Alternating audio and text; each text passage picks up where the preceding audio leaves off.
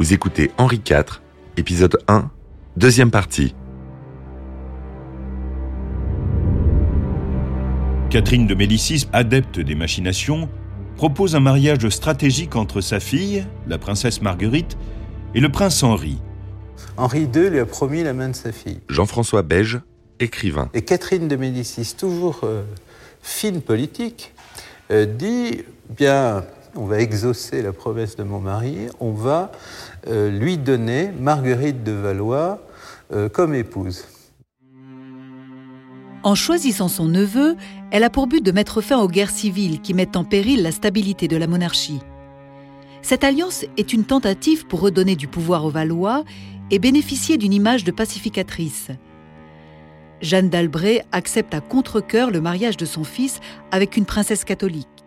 Ça lui plaît pas du tout ce mariage, puis c'est très compliqué ce, cette espèce de- de- d'envie qu'a euh, Catherine de Médicis de faire un mariage avec un protestant.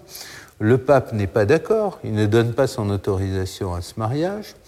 Alors on ment un peu euh, au cardinal archevêque, on lui dit bah, l'autorisation du pape est partie de Rome, mais elle n'est pas encore arrivée.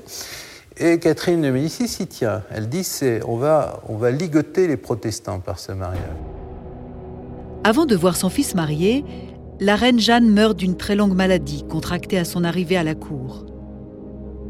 Après la mort de sa mère, Henri devient roi de Navarre et le projet de mariage royal suit son cours. Les tensions sont très fortes cet été-là. La France est profondément divisée par les guerres de religion qui dévastent l'Europe. Catholiques et protestants se battent et s'entretuent depuis des années. Ce geste de, pacification avec les protestants avait fait venir des huguenots en grand nombre à Paris, et notamment tous les proches euh, d'Henri de Navarre. Tout d'un coup, euh, il y a une réaction forte des catholiques qui disent Mais alors, euh, on veut peut-être faire la paix avec les huguenots, mais qu'est-ce qu'ils viennent faire à Paris? Mais attendez, ils épousent ils épousent la sœur du roi, ils vont faire la loi. Le 18 août, au beau milieu de ces hostilités, le roi Henri de Navarre épouse Marguerite de Valois, la dernière fille en vie de Henri II. La ville bruit de mécontentement et bourdonne d'incitation au meurtre. La vague de chaleur étouffante qui est tombée sur Paris ajoute encore à l'effervescence d'une ville déjà au bord de la rébellion. Six jours plus tard, l'enfer se déchaîne. De nombreux historiens pensent que le massacre de la Saint-Barthélemy est inspiré par la ferveur religieuse. Mais la véritable cause en est politique. Catherine de Médicis, toujours très fine politique, veut éliminer un autre protestant qui est dans la place, qui est quasiment Premier ministre, qui est devenu un homme très important, qui est l'amiral de Coligny. Et ce qui est sans doute programmé entre Charles IX euh, et Catherine de Médicis, c'est une conspiration qui tente à éliminer Coligny et quelques chefs protestants. Le 22 août, sans que Charles soit au courant, Coligny est victime d'une tentative d'assassinat ratée. Catherine de Médicis et le duc de Guise, ne sachant comment dissimuler cet impair, décident de faire massacrer tous les protestants de Paris. Comme une aiguille dans une botte de foin, le meurtre de Coligny sera alors noyé parmi les autres. Mais comment convaincre Charles de donner cet ordre? Catherine imagine de le manipuler si bien qu'il pense que les protestants sont en train de comploter pour se révolter contre lui. Dans la nuit du 24 août, la reine ne perd pas de temps. Elle utilise toutes les ressources de sa perversité pour retourner Charles contre Coligny. Elle lui révèle d'abord la vérité, que la tentative de meurtre contre Coligny n'est pas simplement une initiative de Guise, mais qu'elle y était mêlée, ainsi qu'Henri, frère du roi. Elle ajoute que l'on dit que Coligny n'est pas un véritable ami, qu'il ne fait qu'utiliser Charles pour entrer en guerre contre l'Espagne, et qu'à l'instant même, il est en train de planifier un soulèvement contre la famille royale. La peur et la colère excitent la folie de Charles. Alors que se passe-t-il? Le 24 août Eh bien, c'est que tout dérape. Il se produit une espèce de folie collective. Difficile de dire si la conspiration consistait à tuer autant de protestants. Euh, je ne le crois pas. Je pense qu'il s'agissait d'éliminer quelques chefs simplement, mais que tout a dérapé. Navarre et son cousin, le prince de Condé, sont convoqués à l'aube dans les chambres du roi. Les gens de leur suite sont priés de rester dans l'antichambre. Charles les informe du massacre à venir et leur dit qu'ils seront épargnés s'ils abjurent leur foi. Pendant ce temps, les gentilshommes de leur suite sont exécutés dans les couloirs du palais. Navarre et Condé sont forcés d'écouter les hurlements de leurs compagnons qui, n'ayant aucune issue, sont assassinés sur place. Les gardes suisses d'Henri sont facilement maîtrisés et l'amiral est poignardé dans le dos et précipité par la fenêtre. En bas, le duc de Guise attend pour l'achever. Une fois ce forfait accompli, il donne le signal du massacre. Les cloches du beffroi de Saint-Germain-l'Auxerrois sonnent le début des atrocités. Les entrées de Paris sont fermées et les catholiques partent assassiner tous les protestants dont les demeures ont été au préalable désignées. Leurs corps sont tout simplement jetés à la Seine, qui restera rouge de leur sang pendant plusieurs jours. Dans la Seine, euh, on jetait des corps, euh, et puis après, euh, on voyait qu'ils ne se noyaient pas assez vite, on les retirait avec une pique ou une lance, on les poignardait, on les remettait dans la Seine. Une espèce de folie criminelle, sanguinaire. Henri a échappé de peu à la mort. Malgré l'humiliation, il saisit la chance qui lui est offerte d'avoir la vie sauve en reniant sa foi. Un mois plus tard, Condé et lui sont au cœur d'une cérémonie très élaborée où ils abjurent publiquement la foi réformée. Le jeune Henri de Navarre se retrouve emprisonné, en tout cas en liberté surveillée, à la cour de France depuis la Saint-Barthélemy, depuis août 1572. Nicolas Leroux, historien et professeur. Il va rester à la cour dans une situation très compliquée de 1572 jusqu'au début de 1576.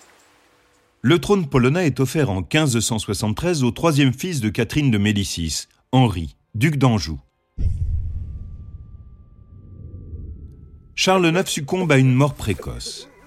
Il meurt en mai, quelques mois après l'avènement de son frère dans ce royaume lointain. Du fait de la mort de son frère, Henri d'Anjou est rappelé de Pologne pour monter sur le trône sous le nom d'Henri III. Malgré les lettres de sa mère qui le presse de rentrer en France car elle veut voir au plus vite son fils préféré couronné roi, Henri prend trois mois entiers pour revenir dans son pays, préférant passer l'été en Italie, berceau de la Renaissance. Le 13 février 1575, Henri III est couronné roi en la cathédrale de Reims. Une autre tentative d'évasion mal préparée pendant les funérailles du roi Charles conduit Navarre à se résigner à son sort. Il se montre agréable et docile à la cour du nouveau roi Henri III, voyant là sa meilleure chance de s'échapper vivant. Navarre joue son rôle à merveille, entouré d'une cour d'amis. Mais en réalité, la vie à la cour est pleine de pièges dangereux. Marguerite de Navarre batifole avec ses nombreux admirateurs.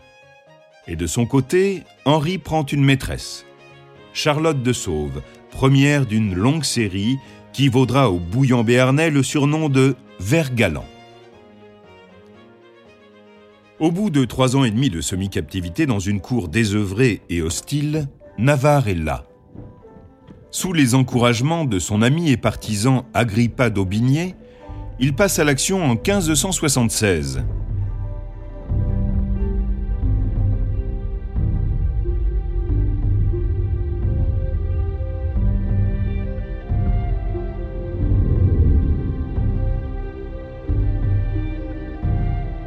Les dix années suivantes, après qu'Henri a fui le Louvre, marquent une pause enchantée dans le cours de sa vie pleine de rebondissements. Ayant perdu le contrôle de son royal cousin, le roi signe quelques mois plus tard l'édit de Beaulieu, par lequel est accordé aux Huguenots un certain nombre de concessions. Ces années de paix, toutes relatives, permettent à Navarre d'établir sa propre cour et de perfectionner ses talents de jeune galant. Pendant ce temps se forme un nouveau parti politique. Les ultra-catholiques sont fermement opposés aux tentatives récentes du roi pour réconcilier les deux factions opposées.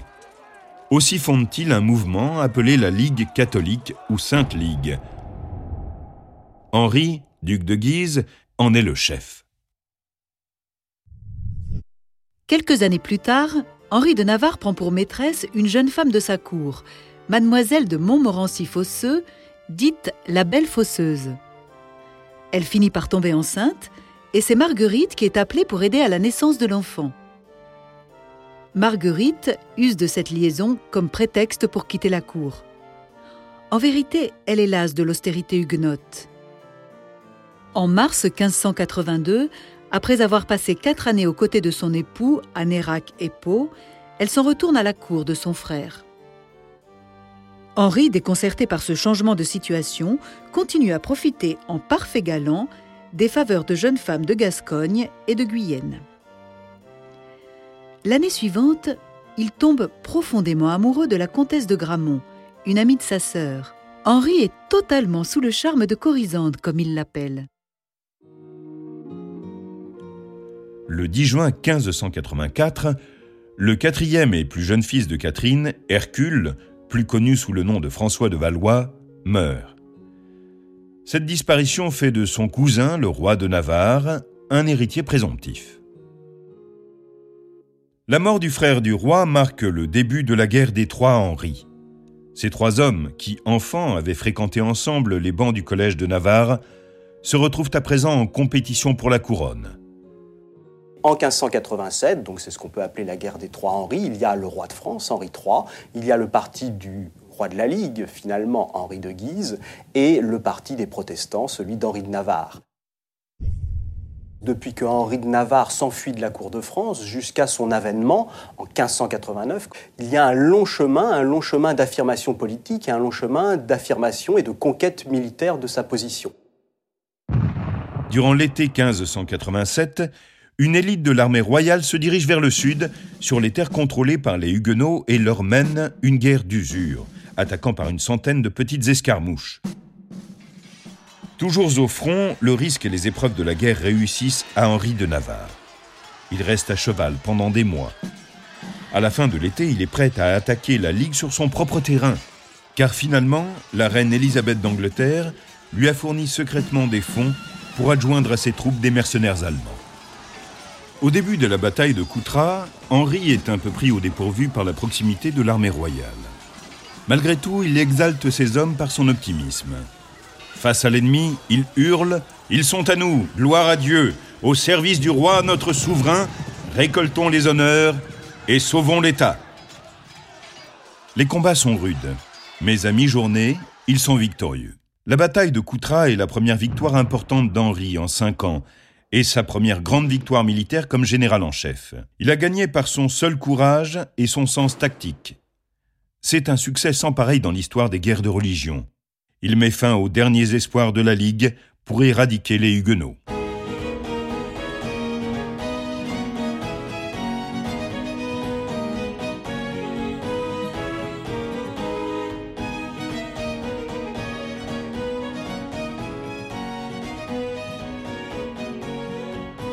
En mars 1588, Navarre doit affronter un coup terrible.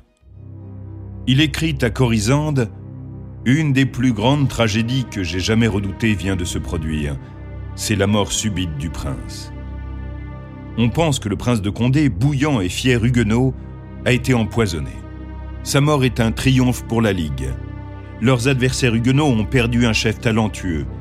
Est-ce le coup fatal pour Navarre? Ces troupes épuisées ne sont pas de taille face à celles d'Henri de Guise et de la Ligue.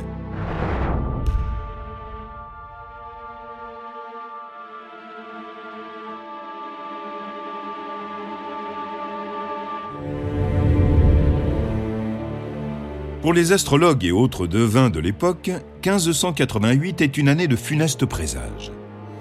Le royaume est appelé à vivre une catastrophe l'épisode majeur du conflit religieux prend place cette année-là. Guise a toujours communiqué secrètement avec Philippe II. Il reçoit des fonds afin de lutter pour l'abolition de la religion réformée et empêcher le prince protestant d'accéder au trône. Ce soutien a été une réussite. La Ligue est le parti le plus puissant du royaume. À Paris, ces démagogues intimident le Parlement sapent l'autorité du roi en toute occasion et convainquent la populace qu'ils sont les protecteurs de la foi. En mai 1588, Henri de Guise a l'admiration du peuple, le soutien politique de l'Église romaine et l'appui militaire et financier de l'Espagne. Même le roi ne peut ignorer qu'un climat de révolution enfle dans les rues de la capitale. Les relations entre Henri III, roi de France, et le grand chef de la Ligue catholique, le duc de Guise, sont très tendues. Nicolas Leroux, historien et professeur. Tellement tendues que le roi de France a interdit au duc de Guise de revenir à la cour euh, en 1588. Cet ambitieux pense que le temps est venu pour lui d'intervenir, de dépouiller le roi de son pouvoir et de prendre les rênes du pays.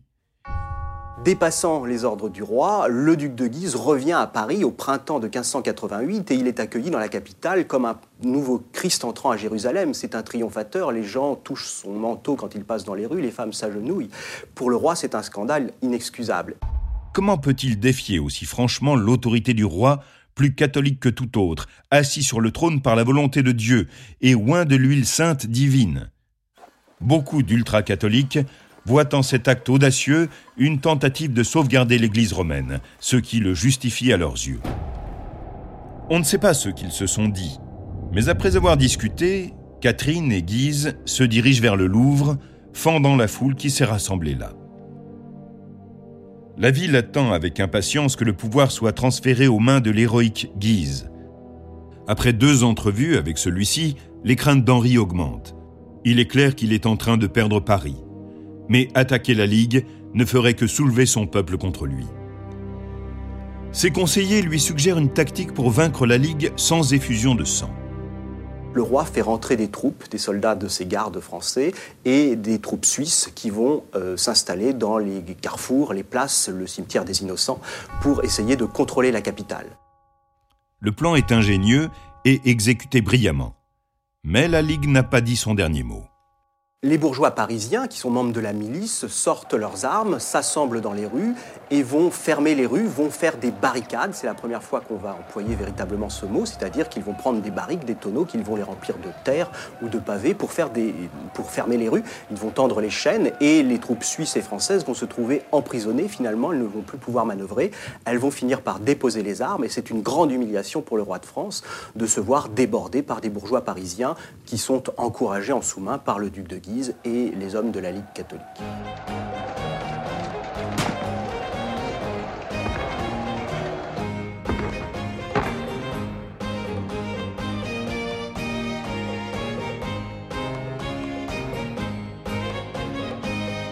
À l'issue de la journée des barricades, Henri III est débordé, il s'enferme dans le château du Louvre et devant le danger, il va s'enfuir le lendemain, il va se réfugier à Chartres. Le duc de Guise apparaît comme l'homme fort au printemps de 1588 et il va imposer à Henri III de déclarer publiquement une nouvelle fois que la couronne de France ne peut revenir qu'à un prince catholique.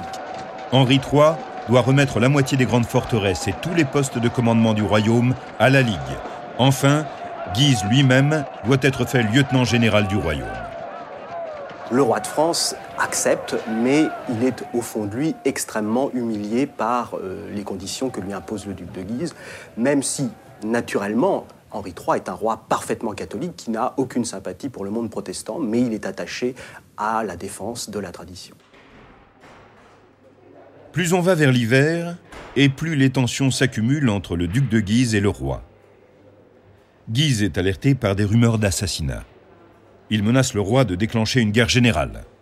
Il décide de convoquer des États généraux à Blois en donnant toutes les garanties possibles et imaginables de sûreté au duc de Guise. Tôt le matin du 23 décembre, le duc de Guise et son frère Louis II, cardinal de Guise, se rendent à une réunion du Conseil du roi au château de Blois. Le duc remarque le nombre inhabituel de gardes royaux dans la cour du château et sur les marches venteuses du fameux escalier Renaissance construit par François Ier.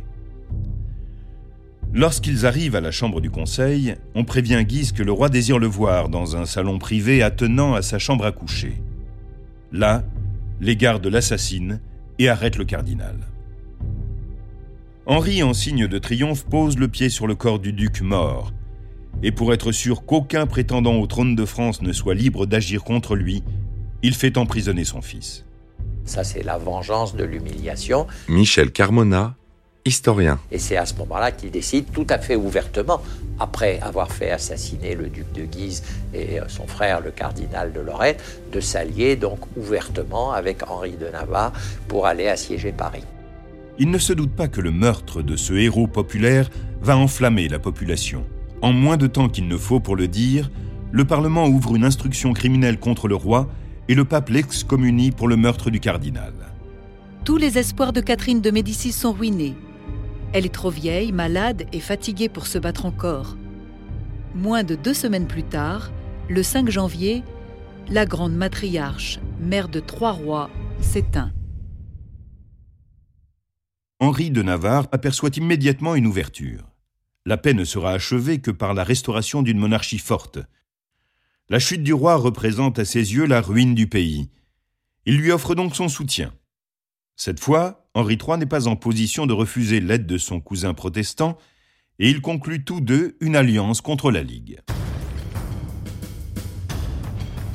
Le 1er août 1589, Henri III loge à Saint-Cloud avec son armée et se prépare à reprendre Paris. Quand un jeune dominicain fanatique, Jacques Clément, muni de faux papiers, demande audience au roi pour lui délivrer des documents importants. Le moine remet au souverain une liasse de papier, puis lui déclare avoir un message secret à lui transmettre. Le roi fait un signe aux membres de sa suite de s'éloigner, et c'est alors que Clément se penche à son oreille tout en lui plongeant un couteau dans l'abdomen. Le régicide est immédiatement tué par les gardes, et cet assassinat ne sera d'aucune utilité pour la cause catholique, puisque le successeur du roi est protestant. Avant de mourir, Henri s'écrie En tant que mes amis, je vous prie et vous ordonne, en tant que votre roi, de reconnaître après ma mort mon frère ici présent, et d'avoir pour lui la même affection et fidélité que vous m'avez toujours témoigné. Et il expire le matin suivant.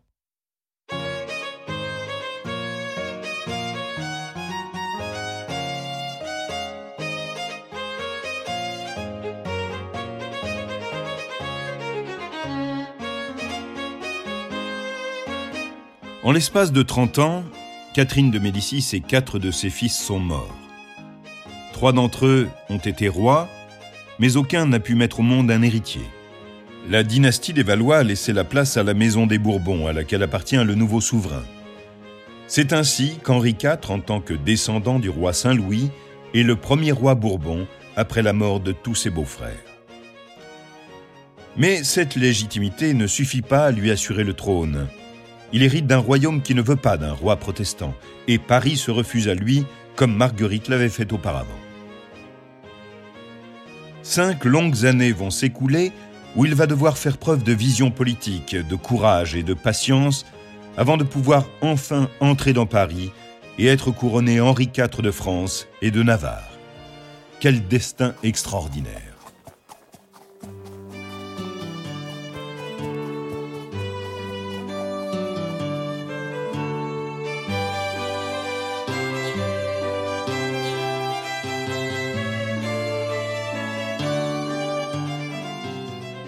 Depuis ses plus jeunes années, Henri fut témoin et participa au drame religieux et dynastique qui ébranlait le royaume, se cristallisant autour de sa propre personne.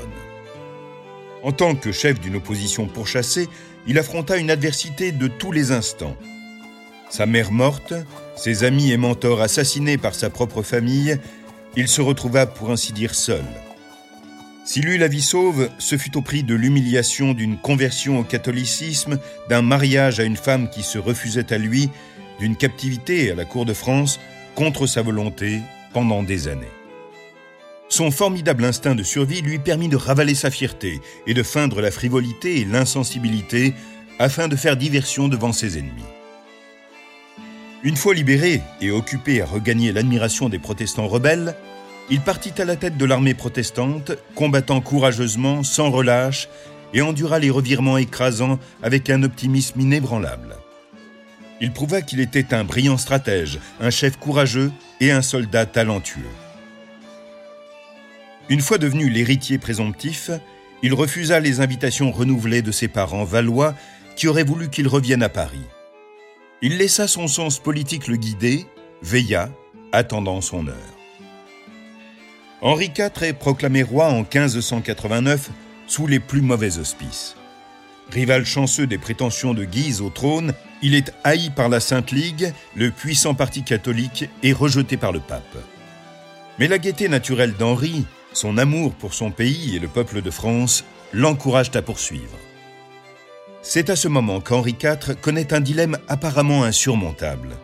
S'il écoute sa conscience, embrassant la religion de sa mère et de ceux aux côtés desquels il s'est battu pendant tant d'années, il ne sera jamais couronné roi de France. Et s'il abjure le protestantisme et se soumet aux conditions de la Ligue afin d'obtenir son soutien, il perd ses alliés de longue date en Angleterre, en Allemagne et en Suisse, ainsi que ses frères protestants. Le talent avec lequel il résout ce défi lui permet de réaliser son but, établir la paix et la liberté religieuse, et faire de la France une grande puissance sous le gouvernement des Bourbons. C'est pourquoi on l'a surnommé Henri le Grand.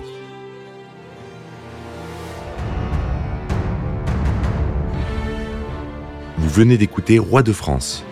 Si vous avez aimé ce podcast, vous pouvez vous abonner sur votre plateforme de podcast préférée et suivre Initial Studio sur les réseaux sociaux. Roi de France est un podcast coproduit par Initial Studio et Merapi, adapté de la série documentaire audiovisuelle éponyme produite par Merapi. Cet épisode a été écrit par Thierry Bruand et Dominique Mougenot. Il a été réalisé par Catherine Mignot. Production exécutive du podcast, Initial Studio. Production éditoriale, Sarah Koskiewicz et Mandy Lebourg, assistée de Sidonie Cotier. Montage, Camille Legras. Avec la voix de Morgane Perret.